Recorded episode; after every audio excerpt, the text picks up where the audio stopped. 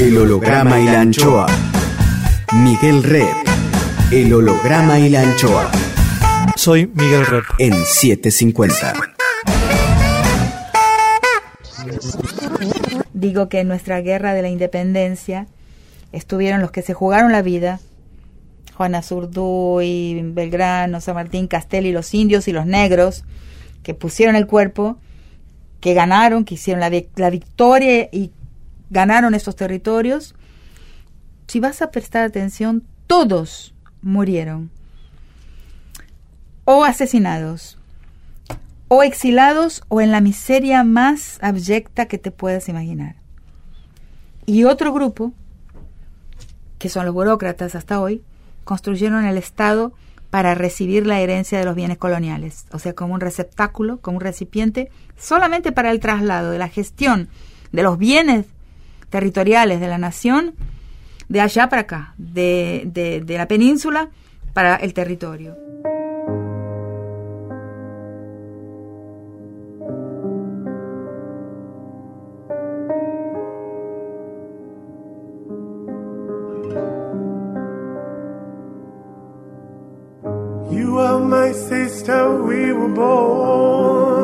Tú eres mi hermana. Vos sos mi hermano.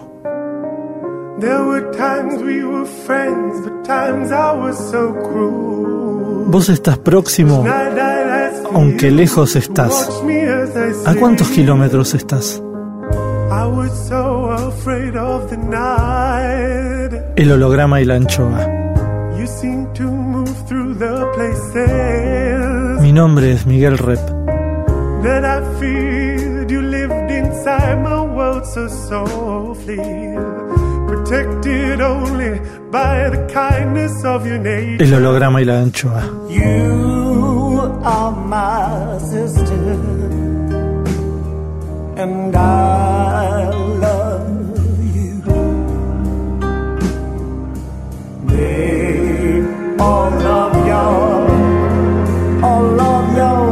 El holograma y la anchoa. Ustedes son mis hermanos.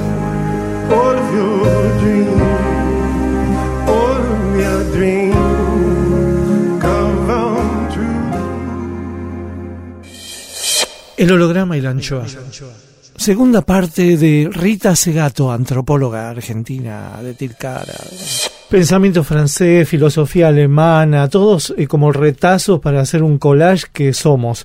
Eh, ¿Dónde encontrás pureza eh, pureza en nosotros, no, digamos? No, hay pureza en ninguna parte. Nada, no encontrás pedazos para... No, pero, no, pureza no existe. Pero somos provincianos de todo ese pensamiento. Lo que, no, no, no, yo no soy provinciana de ese pensamiento. Bueno. Pero para nada. Al contrario, creo que Hablemos entonces de la clase dirigente, de los reproductores. Claro, porque esos son continuistas. Por eso. O sea, es el sector continuista. En la bueno, gestión. pero es lo, es lo, que se respira en, en lo cultural. Sí, pero cuando uno empieza a hablar así, a mí me pasa eso. O sea, ¿cómo puedes explicar que alguien como yo, que es una persona absolutamente común y corriente, eh, eh, que tiene una vocación de pensar, de juego, que, que me gusta pensar, me divierte, tiene un impacto en la gente. O sea, la gente quiere pensamiento. O sea, quiere que alguien les piense y les nombre su experiencia. Lo que pasa es que hemos formado muchas generaciones de estudiantes no para pensar, sino para aprender. O sea, eso es otra cosa que, que digo muchas veces. O sea, en la universidad les decimos a la gente que viene para aprender. No, señor, no viene para aprender. Viene para aprender hasta ahí, pero viene para saber dónde están los insumos de lo que necesita pensar, que es distinto. Sus, las materias primas para que después haga su pensamiento. Para que piense lo que necesita. O sea, ¿dónde está para no, para no inventar la pólvora? Porque si pensás solo, acabas inventando la pólvora, algo que ya fue dicho y ya fue criticado hace mucho tiempo, no puedes hacer eso. Mm. Pero tenés que saber más o menos quién pensó lo que querés pensar, o sea, tenés que es para es un camino autoral el camino de la lectura, del pensamiento, del estudio, es autoral, es para autorizar. Yo encuentro que acá la educación nuestra argentina que, que generó algunas grandes inteligencias, no hay duda. Eh, eh, eh, y un pueblo inteligente. La gente, Eso lo conté cuando, cuando antes de empezar mi, mi conferencia de la, de la Feria del Libro, mi hijo, eh, eh, me llamó mucho la atención eso, porque la verdad es que puso el dedo en el... Lo simplificó. Eh, sí, porque yo voy por la calle, ¿no? Ahora mismo cuando entré aquí, personas muy humildes me... Y, humildes y no humildes, hombres, mujeres y viejos y niños. Que te reconocen. Y me, me, dicen gracias. Yo, ay, Dios mío, ¿por qué? y me reconocen. Entonces, mm, caminábamos con este mi hijo Ernesto, que se llama Ernesto de Carvalho, que vive en Recife, eh, nació en Belfast, es un, no es un argentino, aunque conoce, pero ha estado poco en el país y poco conmigo últimamente. Entonces, vamos por la calle, la gente me mira y dice, mamá, ¿qué pasa? No sé, le digo, no, no pasa nada. no pasa algo, dice, mira, porque no tenía mucha noción de, Dice, no, no, pero mira, la gente te mira. bueno, no pasa nada. Entonces, después se empezó a dar cuenta, porque la gente me, saluda también. Algunos me miran, otros me saludan. Entonces le digo, no, bueno, porque la gente, no sé, vio el programa de Ana Cacopardo. Muy bueno. extraordinario, es una, es una periodista, pero ella y su equipo, Laurana Malacalza, son genias. Entonces, eh, porque estudian, ha estudiado. Sí, la sensibilidad que tiene Ana, sí. Entonces, eh, mi hijo me dice entonces, mira mamá, dice, un, un, una, un país donde alguien se vuelve célebre solo por pensar, porque en mi caso es solo por eso, dice, es un gran país. Lo dice desde la extrañeza, ¿no? De la, que nunca vi. Él vivió, vive, y aparte de, estudia en Nueva York. claro. Eh, nació en Irlanda, o sea, es un, es un, es alguien que realmente con, vivió en París también un tiempo. Es alguien que conoce el mundo, pero esto nunca lo vio así. Claro.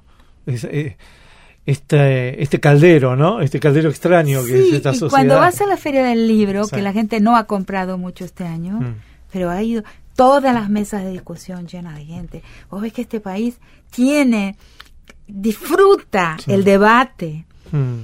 Eh, es maravilloso. Yo soy muy feliz de haber podido volver a mi país. ¿Cuáles son tus temas? Mi tema es el poder. Hmm. Ese es el, centro. Porque viste que todos ahora te van a meter para el lado del casillero del feminismo. Pero ¿cuál es tu tema? Es súper... Es, el poder, porque la relación patriarcal es la hmm. primera y más, más, más accesible es forma de comprensión de lo que es y cómo actúa el poder. Ah. El patriarcado es la primera matriz y como es próxima de la experiencia de todo el mundo, o, sí, de todo el mundo, eh, es fácil analizar el poder ahí. Más, más, más, Rita Segato. Rep en 750. Nos llegó la hora de cuestionar, por ahí yo me estoy perdiendo, pero de cuestionar porque vos en un momento cuestionás a García Márquez en su discurso del 82 cuando recibe el premio Nobel y su relación con la falta de consideración europea, lo solo que está en Latinoamérica. Es, perfecto, buenísimo eso. Yo eso lo, lo asocio más hacia, la, eh, te diría hasta la historia del arte, ¿no? Los provincianos que somos eh, con el arte que llega de Europa y de Estados Unidos y la imitación. Y, y, como que si sigue esta, esta rebelión femenina, van a caer Picasso, van a caer un montón de esos semidioses del arte. ¿Cómo, cómo percibís esa, esa capilla intocable que son estos grandes literatos, estas grandes y que nos eh, pintores? Eso es eh, la pintura europea. Picasso no existiría sin el arte africano. Por supuesto. O sea, hay una rapiña, no lo quiero decir por mal, porque sí, eh, no quiero digamos, eh, despreciar al artista que en su medio eh, ha sido un marginal también, a pesar de a pesar de vender, a pesar de lo que sea, pero siempre es alguien, el artista de verdad es una antena y como en cualquier lugar y como una antena siempre tiene un pie afuera de la normalidad, una, un pie afuera de, de la norma. Está bien, pero yo lo que, lo, que lo, que ataco es lo, lo incuestionable claro, de esos la museificación. Eso. Eso sí, bueno, eso es lo que eh, la mirada a la cosa, o sea, eh, eh, a ver si puedo explicarlo desde lo, lo, que yo sé y desde donde yo lo pensé, ¿no? Al terminar eh, la, esa reunión, en, el Pompidou. Al día siguiente, eh, que tenía medio día para pasear, fui con un personaje nuestro, eh, eh, Américo Castilla, fuimos, sí, fuimos a, a, ver el Museo Chirac, que es una parte, una porción de las colecciones del Museo del Hombre. Belleza del mundo, belleza, belleza de Java, belleza de África, belleza de América, belleza de la Águila de Pascua, belleza de, China, belleza, belleza. Y cuando salí, lo que me, lo que, la frase, porque lo mío es verbal, ¿no? Hmm. Belleza encarcelada. Claro. Belleza en la cárcel. como un zoológico. Un zoológico de belleza. Eh, me quedó una sensación de gran tristeza, porque eso es el botín expuesto. Eso ya lo sabemos, lo del botín, pero lo sabemos con relación a sus lugares de origen, donde esos elementos, eh, esas obras podrían seguir su transcurso en arraigo, que ese es un tema que me apasiona, el tema del arraigo, en el que estoy intentando escribir un ensayo sobre el arraigo. ¿Cómo es esto? A ver. Pero es un, es un ensayo filosófico, ¿no? O sea, el ensayo sobre el arraigo es el ensayo sobre lo insustituible. O sea, eh, eh, lo que no puede, la, la definición del ensayo del arraigo, la última, la más compacta, es lo que no puede ser revertido, lo que no puede ser referido a un equivalente universal, lo que no puede ser procesado o digerido mediante un equivalente universal, ¿no? Dame un ejemplo, ¿puede ser? bueno, pero es ya es un, ya es una, es complicado. ¿Es algo muy personal? No, no, no, no, no para nada. Es algo constatable, es, una, es un análisis. se llama arraigo porque, claro, parece que fue una cosa puramente emotiva. Pero claro que están las emociones, el, el afecto. Es, eh, eh, te puedo dar un ejemplo. El trineo del, del ciudadano. De Rosebud. Sí. Rosebud. Claro. Perfecto. Eso, eso es. Solo, eh, entonces eso no hay equivalente a eso que, que entonces esto, estos estos objetos eran objetos que tenían su lugar y su destino y su historia hasta su desaparición hasta su consumición hasta su deterioro físico pero como parte de una historia eh, eh, de un entramado como sería el entramado del ciudadano Kane cuando niño con el Roosevelt ¿no? Eh, eh, que por extracción de la, de la conquista y de la colonización del mundo se pierde el arraigo de esos objetos eh, y se pierde su camino histórico en, esa, en ese entramado, ¿no? Y se los encarcela, se, les, se los priva de su libertad histórica, vamos a decir así. Entonces, una cosa es pensarlos em, pensar, bueno, le robaron a esta gente sus cosas, sus objetos. Ese pensamiento que es justo también, pero también lo encara desde el punto de vista de la cosa, de la mercancía sustraída, rapiñada. Yo estoy, yo creo que eh, yo le agrego algo a ese, a esa idea del robo. Le agrego eh, la, la idea de que la, el secuestro del camino histórico de los propios objetos eh, que en un haz de relaciones entre gente y cosas van hacia un destino propio. Por eso hablo yo de un pluralismo histórico y del respeto a ese pluralismo histórico, que es lo que suprimió Europa. ¿Se entiende? Sí. El holograma y la anchoa.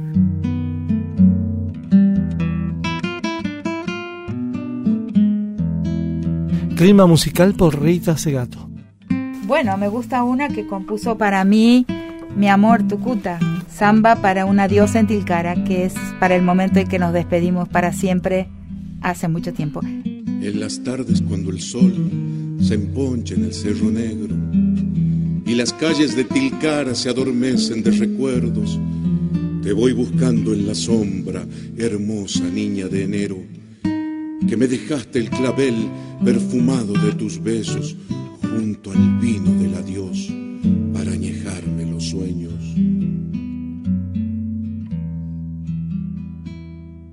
Enero ardía en tu piel de manzana, Tilcar se poblaba de guitarras y yo te canté los versos de aquel hermano que se nos fue.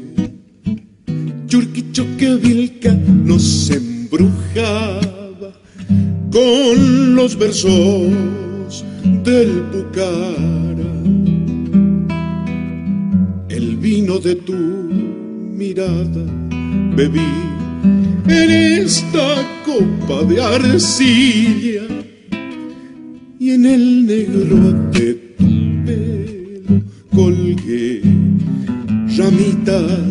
de rica rica para que tus labios me recordaran por las calles de Tilcara. Agüita del Guasamayo traerá alivio para mi pena cuando en el otoño te busque entre las manos alguna vieja alfarera porque me dijiste que volvería, te ando aguardando, mi niña.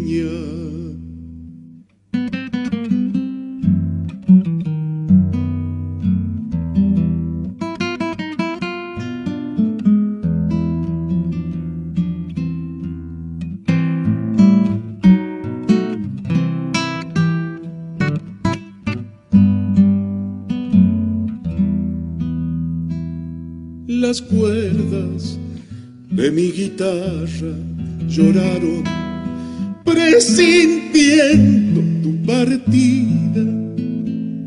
Y en el callejón de Malca esperé sabiendo que no vendrías. Y las manos se me llenaron de oscuridad y el canto del quererinca. El sol sube por mi sangre al ocaso. La noche estrelló su cuarzo en pedazos y en la sombra de la luna colgué desnudo mi corazón para que tus labios me recordaran por las calles de Tilcara. Agüita del Guasamayo traerá alivio para mi pena cuando en el otoño te busque entre las manos de alguna vieja alfarera porque me dijiste que volverías, te ando aguardando, mi niña. El holograma y la anchoa. Horarios luminosos en tiempos oscuros. Rep sigue en 750. El recepcionista de arriba. Oh my God. Juicio al invitado. Como todos sabemos, está científicamente comprobado que cuando morimos, subimos al cielo, nos reciben para testearnos en el juicio final.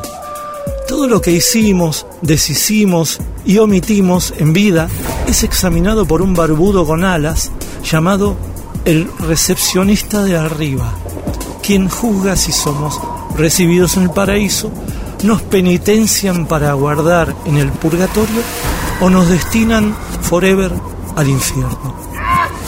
Nubes, leve viento, ausencia de olores. Examen, examen, examen más. Cuadrito 1. El recepcionista de arriba recibe a Rita Segato. Segato. Comienza el interrogatorio. ¿Qué instancia te gustaría entrar eh, de la eternidad, no? ¿El paraíso, el purgatorio o el infierno? Claro, en el purgatorio, porque en el purgatorio hay movimiento, ¿Y qué no es definitivo. ¿Qué crees merecer viendo tu vida ya vivida? El purgatorio Mm. es el lugar mejor. El purgatorio es acá. Es como continuar vivo. ¿Fuiste en vida soberbia? Soy autoritaria, pero me doy cuenta y entonces trato de trato de trato eh, de manejarlo, de, de- de- me doy cuenta. O sea, es necesario tener espejo. ¿Fuiste en vida mentirosa? No, ningún, nunca. ¿Envidiosa? Un poquito, pero no mucho. No mucho. Envidiosos somos todos, es un fenómeno ahí sí universal. Pero me acuerdo el día en que aprendí a envidiar. Me acuerdo el día, exactamente el momento en que vi la envidia. Y ahí me contagié. Creo que la envidia y los celos son contagiosos. Uno los aprende. Y cuando los aprendiste, para sacártelos de encima es muy difícil. El recepcionista de arriba. El holograma y la anchoa. Rep en 750. Seguimos con Rita Segato, autora de La guerra contra las mujeres. Volviendo al barrio del feminismo, ¿qué aconsejarías vos a las chicas, a las... a- a- la- Yo en este momento van a- tengo mucho miedo. más que nada a las niñas, a las chicas, las más chicas que eh, dónde se que dónde se tienen que nutrir en ese feminismo. Eh, eh, primero darse cuenta que nuestro movimiento tiene casi 70 años de historia, ¿no? Que es bastante, mucho tiempo, ¿no? Desde que se publica El tercer eh, sexo, desde Simone de Beauvoir, digamos que la veo como una fundadora, son 70 años Pero caíste, de caíste en algo eurocentrista Bueno, en sí, Simone de no, Beauvoir. mm, sí. ¿No hay antes, antecedentes a eso? No, claro que sí, pero digamos, este movimiento, sí. Eh, eh, Incluso nuestros, ¿no? Más nuestros, más Sí. indígenas, no sé, más... No, pero eso no es feminismo, porque en el mundo comunal, en el mundo femenino, eso lo, lo cuento siempre cuando tengo la oportunidad.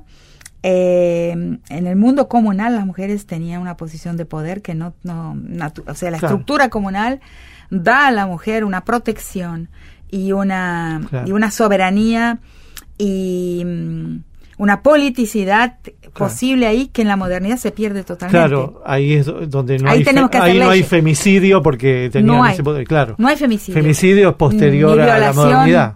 Hay una ley, eh, digamos, la antropología ha mostrado que eh, Esto es muy importante. por generaciones Mm. en todas las sociedades estudiadas por la, eso hay textos de la antropología de las mujeres, o sea, de, de autoras feministas antropólogas que estudian ese tema, lo estudiaron en la década de 80, hay varios textos que muestran que la incidencia de la violación en el mundo tribal es muy pequeña.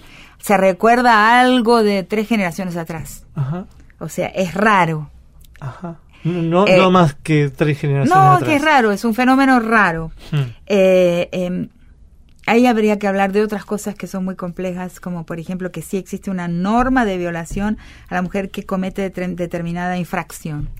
Pero la norma en los pueblos indígenas, en los pueblos comunales, no significa la norma positiva, punitiva del mundo, de la- del derecho positivo moderno. Norma significa eh, una orientación para la vida. O sea, esto no se puede hacer. Entonces viene eh, el hombre de la bolsa y te lleva. El hombre de la bolsa, cuco. el cuco. O sea, entender lo que significa norma. Por eso, a pesar de esa norma existir tradicionalmente de que uno de los castigos posibles es la violación, que no significa el asesinato moral como significa entre nosotros, el significado de la viola- violación también es otro, son complejidades de la antropología, de la diferencia radical de los pueblos. Eh, em, la, la existencia de esa, de esa, de esa orientación, no hagas esto, porque viene el cuco, no es una ley positiva, no es, no tiene pretensión de causa-efecto, es una manera de asustar, ¿no? Para que algo, por ejemplo, espiar en la casa de los hombres, espiar en la, en la iniciación masculina, Ajá. eso está vedado. Entonces Ajá. no hagas eso, porque Mm. tendrá consecuencias. Pero toda la antropología muestra que la incidencia de la violación es bajísima. La más alta es Estados Unidos, África del Sur, son los países más violadores del mundo por mucho tiempo han sido. Sí. Eh, em, entonces, y, eh, em, no me acuerdo de dónde veníamos con esta. De, de, la- de las violaciones, más que nada. Del tema de las violaciones, del tema de... Del, del- ah, del feminismo. Del Entonces, feminismo. en ese mundo comunal las mujeres tenían eh, más poder que lo que tienen hoy. Hoy eh, la modernidad necesita de las leyes que va sacando Del femicidio, eh, Claro, porque el problema se ha vuelto, porque el problema crece. Mm. En el mundo, yo siempre cuento cuando llegué a Tilcara, que es el lugar que, que de un mundo comunal que conozco personalmente desde antes, mucho antes de ser antropóloga. Sí. Eh, eh, porque llegué por primera vez con 14 años y siempre tuve esta vocación de observar, ¿no? Y una de las cosas que me llamaba más la atención en mi adolescencia, a partir de ese momento en que paso a volver todos los años, es el poder que las mujeres tenían y que hoy no tienen más.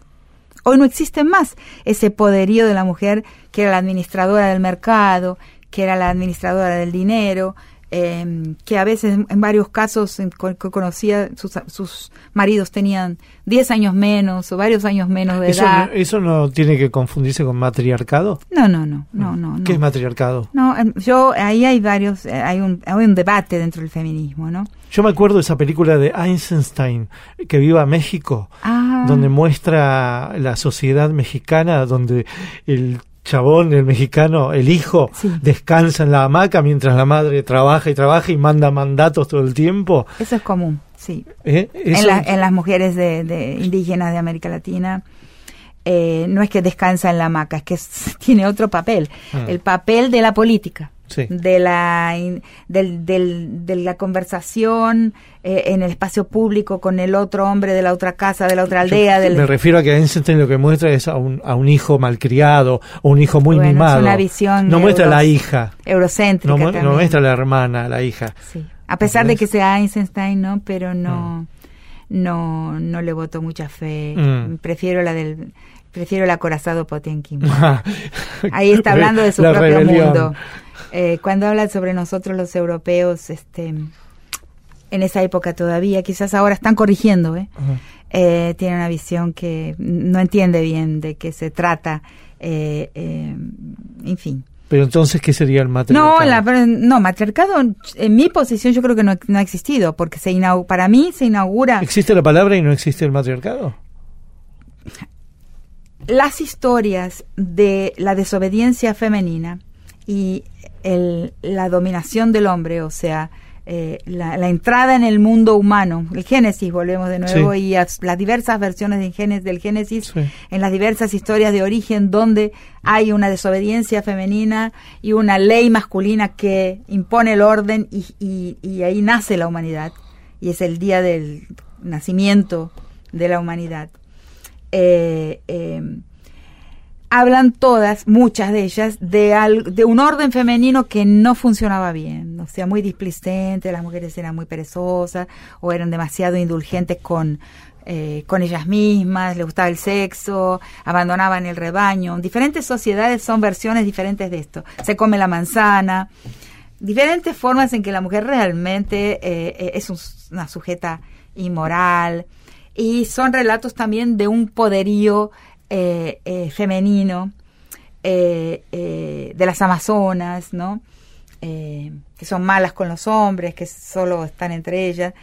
Es una atribución de un comportamiento antes de la ley. Es una atribución de un comportamiento que no sirve para la vida humana y que la ley, en las formas que tome en cada sociedad, o sea, la estructura de la sociedad, el orden conyugal, el orden de parentesco, cómo se deben comportar las personas en esa sociedad, la ley, o sea, la vida social estructurada y ordenada de acuerdo con una con lo que llamamos cultura. Este, eso viene entonces a suprimir un matriarcado originario. Eh, yo, entonces, hay autoras que creen que realmente ese matriarcado originario existió, eh, yo creo que hubo un largo periodo en que los poderes eh, eh, estaban mejor divididos entre orden, hombres y mujeres. Yo creo que en el mundo moderno, colonial moderno, es el peor momento, es el último momento apocalíptico ya del, del orden patriarcal, donde es más extremo, donde está el feminicidio, las violaciones todos los días en las manadas, ¿no? etcétera creo que eh, ese orden, que, esos relatos todos son relatos de justificación del poder masculino, más que de una eh, eh, descripción de un orden matriarcal precedente. Lo que quieren es justificar el poder, el orden patriarcal, el prestigio mayor de los hombres, hablando, invocando una era donde todo andaba mal porque las mujeres no saben hacer las cosas. Mm. Todos son, ese relato, esa narrativa dice siempre lo mismo. Hmm. ¿Y dónde empieza esa narrativa? Bueno, eso es conjetura. Yo pienso que eh, eh, en, la, en la transición de un mundo animal, o sea, en la transición, ahí no se puede fotografiar el modelo del átomo. Podemos, yo Podemos mi- imaginar Mi la escena. modelo es ese, la escena de miles de años. Cueva, es que en caverna. el mundo primate, Mm. eh, en el mundo primate, donde la naturaleza es más democrática que la humanidad. En el mundo natural hay transitividad de género en algunas especies y en algunas especies de primates hay eh, la posibilidad de que una hembra sea la jefa de política del, del grupo. Ajá. En los bonobos es igual, eh, los machos y las hembras hay je- jefatura eh, femenina, es un poder más dividido, más igual. En algunos sagüís de Brasil son los monitos también. O sea, ¿Y en qué más- consiste esa, e- ese mandato? Bueno, en el mundo ¿Es- de los no- no es animales- muscu- ¿Es, muscular o es...? Bueno, lo que pasa es que el macho animal tiene una agresividad mayor y una y una envergadura mayor, una, Claro. un- una mayor eh, eh, tamaño, fuerza. Tamaño, fuerza, musculatura y agresividad. Ahí debe ser que se origina el... el- Entonces yo pienso que, El poder del varón. que ahí no se porque como es uh, un, uh, una realidad ahí sí del orden biológico, aunque los biólogos hoy eh, también nos contestan a los antropólogos de que exista un orden puramente biológico en, el, en los mamíferos eh, y en otros, en fin, los biólogos defienden que hay una educación de las crías, aunque es muy rápida. El ser humano es el que nace más incompleto de todos, o sea, necesita más tiempo con Caminar, con soltar la todo, teta, todo. No puede ser. Y en realidad, para el ser humano, esa es una idea mía, Sí. eh, eh, somos un feto hasta el fin de la vida. Solo eh, el útero de... tra- atravesamos del útero biológico materno a un útero de la vida en el que estamos en maduración todo el tiempo hasta que morimos. Ajá. Eso es lo que debería ser. Debería, Pero eso o- como una otros di- par- algunos paran antes. Pero eso como una distinción con el resto claro, de es una la raza permanente. animal, digamos. En- en- no nos vemos así. Lo vemos en, lo ves en los humanos, eso. en los humanos. es el un- laboratorio permanente. Es una, es una, es una, eh, es una gestación. Debe- deberíamos vernos así, Hmm. como una gestación, como en gestación permanentemente, ¿no? Hmm. No con alguna gente que dice, ah, pero yo soy así, ah, pero yo soy así, ah, no, yo a mí me gustan las cosas, ese es ya soy así, eso es la muerte. Solo los muertos ya son. Un así. fatalismo, ¿no? Decir, ya, ya, ya- como caí quedé. Como que ahí quedé, es una falta de inteligencia extraordinaria. Sí. El Es como enyesarse. con- conservadurismo, ¿no? conservadurismo y, y muerte, porque no percibir cuánto nos, cuánto somos diferentes a nosotros mismos todo el tiempo hasta el fin.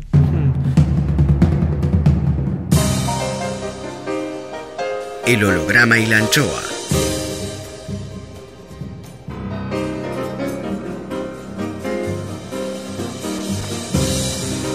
Banda de sonido por Rita Segato. Y bueno, Ariel, extraordinario. Sí, Juana Surtu.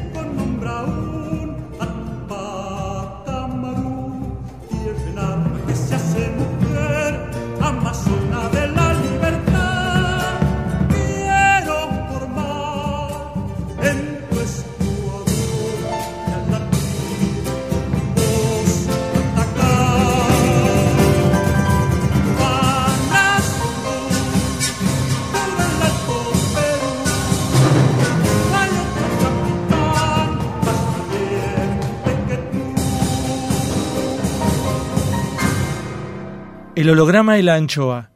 El único que nos dijo no voy es Bertrand Russell. Rep, rep en 750.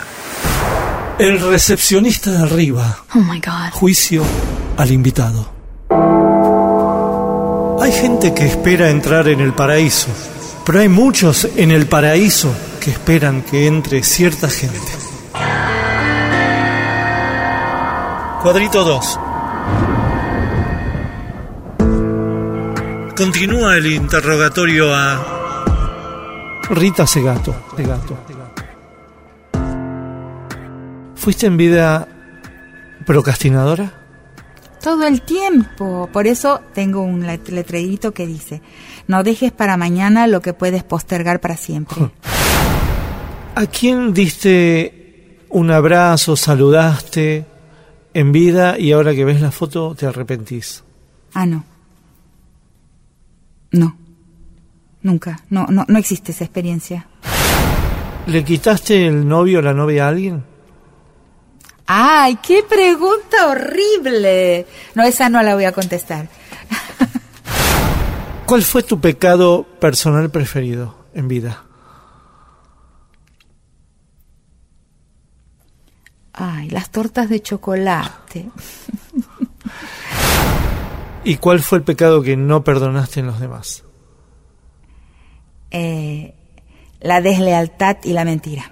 La mentira sobre todo.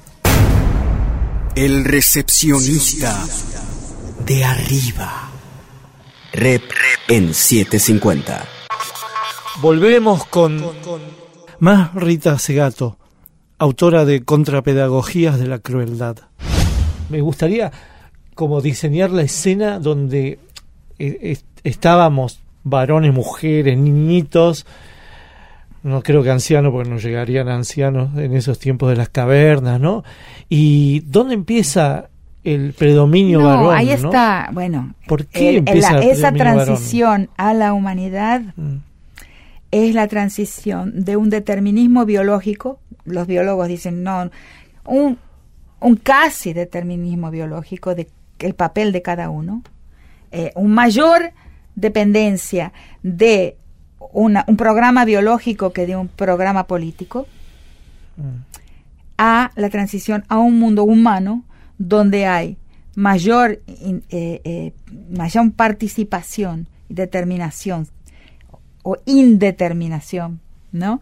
Eh, y orientación por un programa político que por un programa biológico. Cuando eso sucede, se necesita la narrativa. Surge la narrativa del mito de origen porque esas posiciones son posiciones que necesitan ser fundamentadas por un mito que crea un orden que es normativo y que por lo tanto es narrativo. La O ley. sea, la ley. Y por lo tanto puede ser cambiado. El orden de la narración es un orden en constante transformación. Vos Mm. podés sustituir cuando la historia lo permite, cuando las estructuras de la historia, las estructuras históricas se, se transforman, como creo que están en transformación hoy. Claro, por eso tenés la esperanza de que ahora Sí. pueda ocurrir. Entonces, naturalmente, no por, no por decreto, vos no, No. podés transformar un mito por decreto. A partir de ahora lo cuento así. Eso no, No, sirve. no. Pero hay. un devenir. El devenir de las estructuras hace con que repentinamente otros mitos eh, se sustituyen los, los viejos mitos. Pero el hecho de que es narrada la- el origen de esta forma, como el defecto de Eva, la inmoralidad de Eva y la ley como un acto de la masculinidad divina, Mm, porque Dios no hay caso, es hombre. mm. Este, eh, em, No hay caso, pero porque alguien lo, lo sí, narró. porque hay toda una teología feminista que habla del, del carácter andrógino de Dios, pero No por- no podés hacerlo por decreto. Vos no podés decir sí, es un ser porque nuestra imagen, porque nosotros no solo pensamos con la razón, Mm. pensamos con la imaginación y esa imaginación no la podés encaminar con una lapicera eh, firmando una, un decreto, una ley. Ok. no funciona. El deseo tampoco se transforma porque firmo un, de- una- un documento No, que a no, partir no. de hoy no me enamoro más de hombres, solo de mujeres. Como los, fe- los feminismos han intentado mucho esa transformación del mundo Por decreto. decreto. Yo la verdad es que no lo veo posible porque se vuelve autoritario también. Dentro de este feminismo eh, que bulle y bulle, ¿con quiénes tenés conflictos vos? ¿Con, Yo con con, quién nadie, pero hay personas que tienen como... No, al revés. Bueno, Bueno, ¿quiénes tienen? la verdad voy a decir lo siguiente. eh, o yo no me entero de muchas cosas, o yo creo que hasta las personas que no coinciden completamente conmigo, pero me respetan Mm. eh, y dialogan conmigo, aunque no estemos totalmente. Y eso es lo grande. Hay mucha Pero gente. ¿cómo son? Hay mucha gente que piensa que si el movimiento feminista no es unívoco, es porque es frágil. Yo pienso exactamente lo contrario, porque tenemos debates interesantísimos entre nosotras, es porque es denso, es intenso, es dramático y es fuerte. Mm. Creo que su pluralismo al interior es su fuerza y no su fragil- fragilidad. Entonces ha- hay algunas mentalidades muy influenciadas por la por la visión monopólica de la verdad, que es lo que llamo yo la neurosis monoteísta. Pero ¿qué es lo que más les molesta que, que decís vos, Rita? No, cuando hablo del feminismo del enemigo, cuando hice mi crítica a los linchamientos, que no es la crítica al escrache. El escrache en nuestro país tiene una historia noble, o sea, es un juicio popular, un juicio público cuando el Estado no funciona. Cuando el Estado se retira de la justicia, la gente tiene derecho a, eh, a crear formas de justo proceso. Pero tienen que ser justos procesos. Y el justo proceso tiene algunas características. Debate, tiempo, no puede ser espontaneísta, la posibilidad de voces disonantes al interior es indispensable que pueden haber eh, y es un y tiene legitimidad como proceso O sea, nosotros en la antropología estudiamos eso en el campo del pluralismo jurídico. El campo del pluralismo jurídico eh, eh, estudia otras formas de justo proceso y otras formas de justicia en los en, en otras en las diferentes sociedades. Entonces, el escrache no lo en mi discurso yo no condeno el escrache, pero sí los linchamientos sumarios o lo que yo llamo hoy de la guillotina moral. Mm. Eso es muy tremendo, muy asustador en este momento, me asusta muchísimo.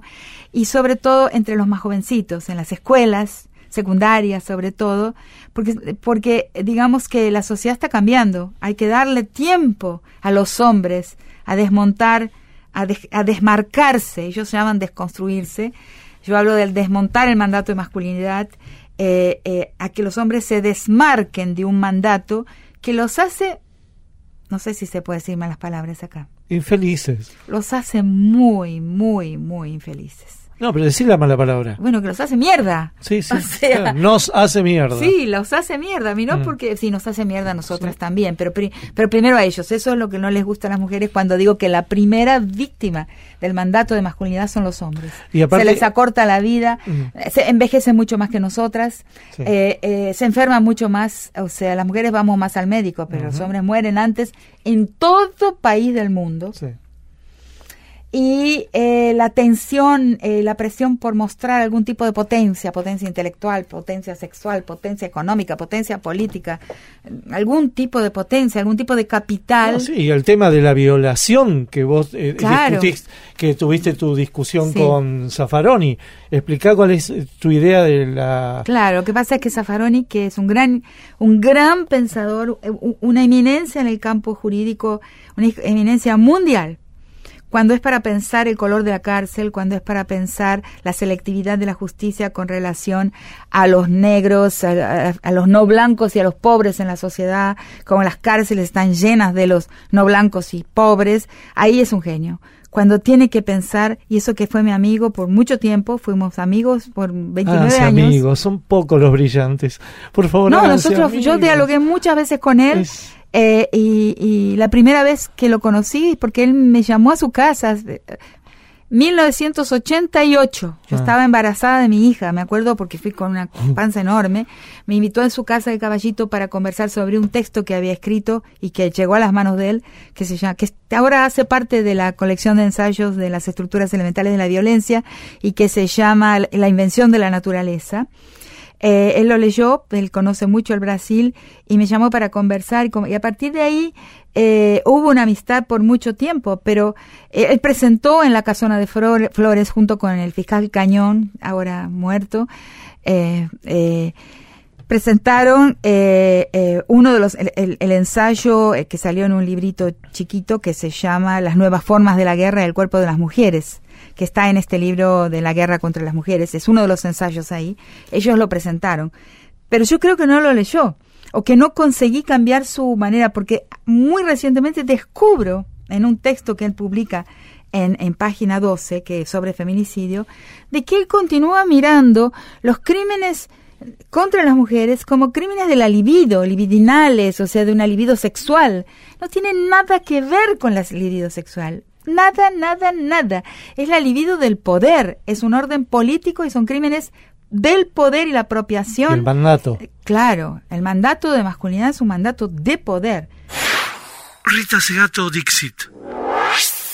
Que porque estamos en el occidente, o sea, porque estamos en el mundo del blanco, en el mundo colonial, en el mundo con conquistual, en un mundo que ha transformado la vida en cosa, el cuerpo de la mujer es un territorio y el hombre debe mostrar que es capaz de conquistar un territorio. Hmm. En general, el territorio de las mujeres, de sus mujeres allegadas. Entonces, pensarlo desde el punto de vista de la sexualidad es un error enorme. Entonces, yo pensé, entonces, ¿cómo puede ser? Entonces ahí me revelé, ¿cómo puede ser que un, un, hombre tan brillante, tan inteligente, tan erudito también, eh, eh, que su discurso es extraordinario cuando habla de la selectividad de la justicia y del Estado punitivo, perfecto, pero cuando hablar, hablar del, del tema de la violencia sexual o por medios sexuales, más su inteligencia se apaga. ¿Lo discutiste con él? No, porque me enojé.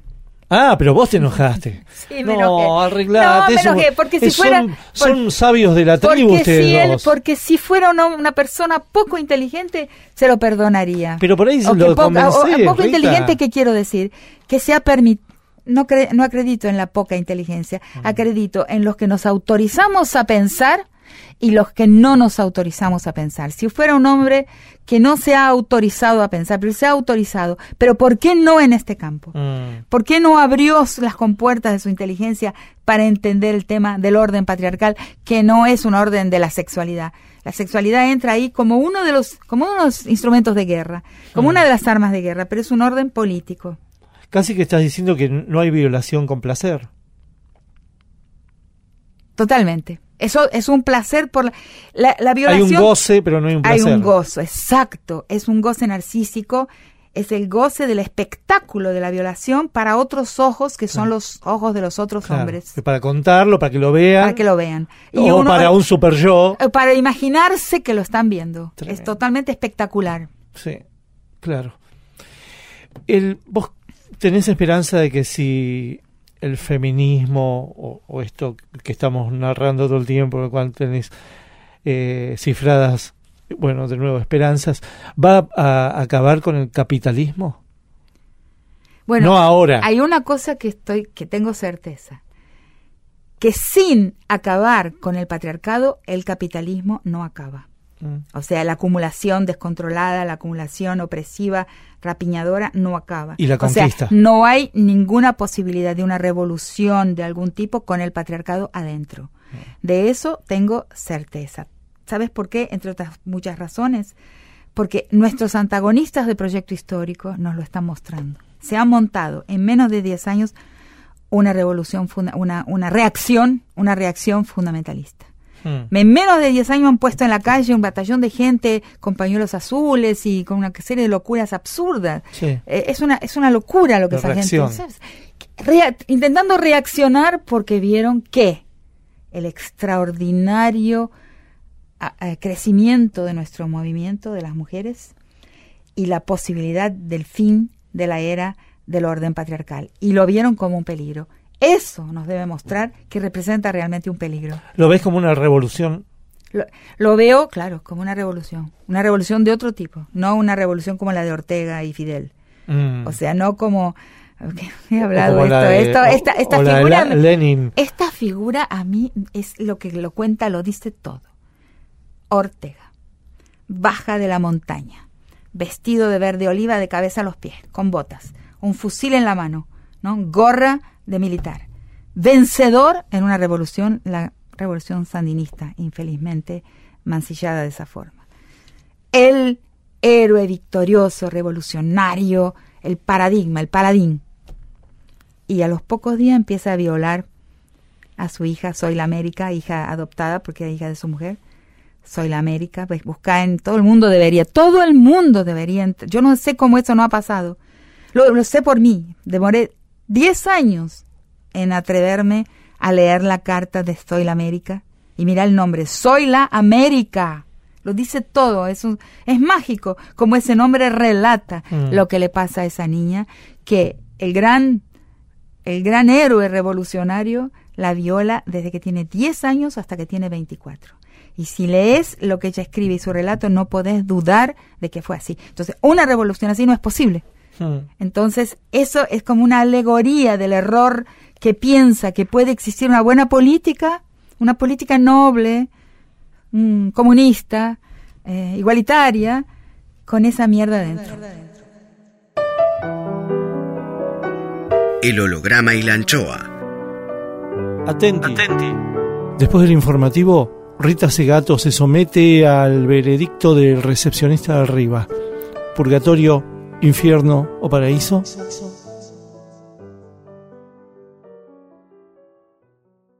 Miguel Rep tiene aire. Aire 750. 750. Cuadritos finales.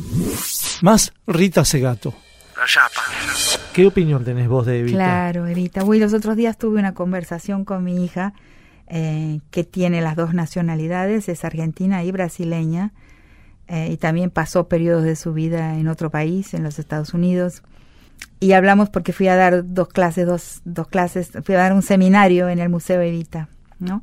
Entonces le contaba a mi hija que mi mamá, que tenía unas ideas muy radicales en lo que respecta a ser mujer y un desprecio muy profundo por los hombres. Yo soy una feminista de segunda generación. Por eso puedo hablar que el feminismo del enemigo es malo, todas esas cosas, porque no soy una nueva conversa. Mi mamá era bestial en la manera en que se refería a los hombres. Entonces eh, le decía a Jocelina que, que mi mamá eh, era, le quería mucho a Eva. Decía siempre que Eva decía, los tengo en el cogollo de mi corazón. Eh, y dice, mamá, ¿qué es eso del cogollo? El cogollo es, dice, el centro, el centro, como el centro de un, al- de un alcaucil, es el cogollo. Ahí tenía ella el pueblo. El. Pero tenía una profunda antipatía por Perón. Entonces, eh, cada, por ejemplo, en la parte de Evita, en que Evita decía, mi general, no sé qué, mi mamá... Claro. ¿Y vos?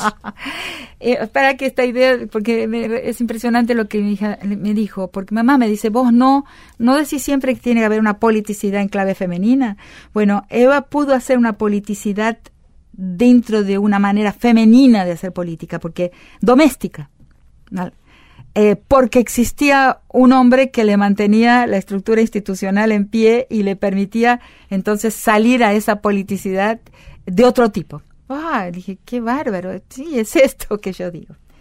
Eh, yo creo así. Yo, eh, en mi adolescencia, porque no te olvides que estás hablando con una extranjera. O sea, con una persona que vivió la mayor parte de su vida. Desde los 20... En, en- en este momento yo me volví a la Argentina. Tardé los últimos nueve años en una transición de retorno. Pero es en este momento que cuando viajo psíquicamente mi, escenario es viajo desde acá. Acabo de empe- reempezar, retomar mi vida aquí. Me fui en 75, estamos en 2019. O sea, hay muchas cosas, inclusive una de las cosas que tenía miedo de venir al programa, eso es que muchos nombres de personas no lo sé. Los otros días, por ejemplo, fui a una casa, la casa de, eh, la casa se llama del centro Padre Mujica, ahí en la calle Piedra, y una persona vino, con- conversó conmigo y todo, y yo, era, después era Marioto. Yo no sé quién es. Ah, Yo no sé quién te es. los perdiste, claro. Yo me perdí, Ley de tengo, tengo medios. un agujero. Claro, cuando me dicen ley de medios entiendo. Mm. Pero yo tengo un agujero de información en lo que es la Argentina. En ese agujero de información también eh, yo tuve cambios en mi manera de ver las cosas. Una, distancia, tengo una distancia y te voy a explicar exactamente. Cuando era adolescente, fui al colegio acá cerquita, al, al Buenos Aires, Sí. eh, eh, Al colegio. al colegio. Todo mi medio era marxista. ¿no? Claro, ahí estuvieron eh, Firmenich, Claro. ahí se originan montoneros. Claro. Eh, em, pero digamos, mi medio más próximo era, y yo misma, mi primera formación inicial, que duró muy poco, fue en la FEDE, en la Federación Juvenil Comunista. Pero de repente, a partir de un momento, posiblemente después de los 14 años, cuando, cuando viajé, me hice mi primer viaje a Jujuy, a Tilcara, a la quebrada, eh, y a partir de ahí, ese fue mi, digamos, a partir de ese momento, de esos 14 años, en 1966, tengo 67 años, mi norte se colocó ahí. No es difícil de explicar por qué, pero dije hacia, hacia acá vengo yo. No sabía, por mucho tiempo no supe cómo, pero hacia ahí eh, iba yo. Esa América profunda, ¿no? De Kush, Kush. que es el primero que habla de una América profunda, antes inclusive que Bonfil Bat- Batalla hablara, hablara de un México profundo. Eh, y Kush dice la América profunda, la Argentina profunda es Bolivia. Entonces los bolivianos no les gusta eso. ¿Qué van a hacer la, la, la- la profundidad? Bueno, de- Cornelio Total. Saavedra era boliviano. Total, total. Somos lo mismo. Sí. Bueno, Ojalá, ahí ojalá. Lo, peor, lo peor de lo peor era... Mm, sí, ese salió mal. es- es- qué pena. Bueno, le decimos a los bolivianos que no nos manden sus próceres. Que no nos manden a Saavedra. Pero ahí yo me doy cuenta que al marxismo le falta color. Que creo que es algo, Mm. no sabía yo en ese momento, pero que les pasó a Jaureche y a otros también. El marxismo no tiene, no, no, no tiene la presencia de, ese, esos cauces profundos de la raza latinoamericana, no irrigan el marxismo y no lo pueden irrigar. Y ahora, después de Quijano, eh, eh, tengo el vocabulario para decirlo, no, no cabe aquí, pero sé por qué y sé cómo. Eh, pero digamos, no hay raza. Eh, y entonces me hice peronista. Sí, yo me hice peronista en ese momento ya, en los últimos años del secundario. Eh, bueno, eh, y entonces sí entiendo el papel del peronismo. Hay una cosa que yo detesto en este país. Ahí ya no hablo de mi país, porque ahí no es mi país. El matonismo y el, el, y el faccionalismo. Creo que le hacen un mal extraordinario. Esa política del enemigo, que es lo mismo que critico en el feminismo, es un país que a veces se cierra en una política del enemigo. Obvio que tenemos lo que llamo antagonistas de proyecto histórico, o sea, cuyas metas de felicidad se dirigen a otro lugar. Pero el matonismo nos hace un mal extraordinario. Eh, y ahí es donde cuando aparece el matonismo en el sindicalismo, en el peronismo, ese faccionalismo eh, torpe, eh, ahí ya no, no vibro ahí, Mm. no vibro ahí, porque ahí se para de pensar. Pero Evita te gusta. Sí, sí, absolutamente, absolutamente. sí. Y además quiero que gane de Fernández y Fernández. No, para ser claras, Sí. claros. Yo creo que Cristina fue la, el me- eh, lo digo en masculino para ser general, el mejor presidente que este país tuvo. Aún así fueron muri- muchos los errores. Mm. Se subsanarán. Se subsanarán. Es, es necesario que cuando venga la victoria que se que se que se presenta en puertas ahí Y que estés. eh, haya posibilidad de eh, de no repetir errores. Muchas gracias. No por nada. El holograma y la anchoa. El recepcionista de arriba. Oh my God. Juicio al invitado.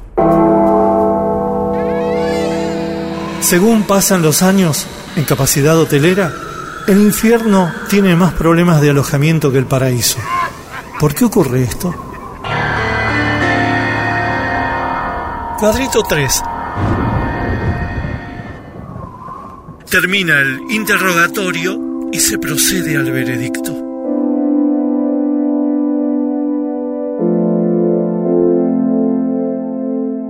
¿Te moriste rebelde o dócil? Soy desobediente. ¿Qué te faltó por hacer? Nada.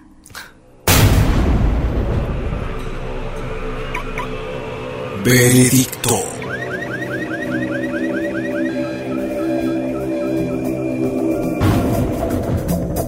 Revisando cuidadosamente las respuestas vertidas por la señora antropóloga y advirtiendo en sus palabras una lucha incesante contra lo cosificante, lo rapiñero, lo conquistador, lo mensurable, vendible, comprable y obsolescente, lo machirulo, y un a favor de lenguajes más precisos, de lo empático y tantas cosas bellas y desobedientes, no podemos más que sentenciar a Rita Segato al paraíso. Paraíso. Paraíso. Paraíso.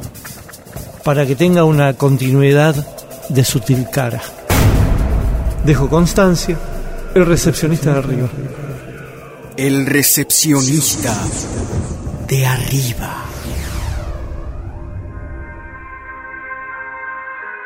El holograma y la anchoa. Trasnoche de AM 750. Ese horario que no es ni un día ni el otro. Edición Eimon. Textos Jorge Tanure. Ya sé que el mundo no es como lo queremos, lo sé de los 10 años. Intenta, produce, consigue Berenice Sotelo. Lápiz y tinta Miguel Rep. En la contratapa del fin de semana. Sueñan lindo. Miguel Rep. El holograma y la anchoa, siempre contratapa, siempre último, siempre nocturno, siempre allá. siempre-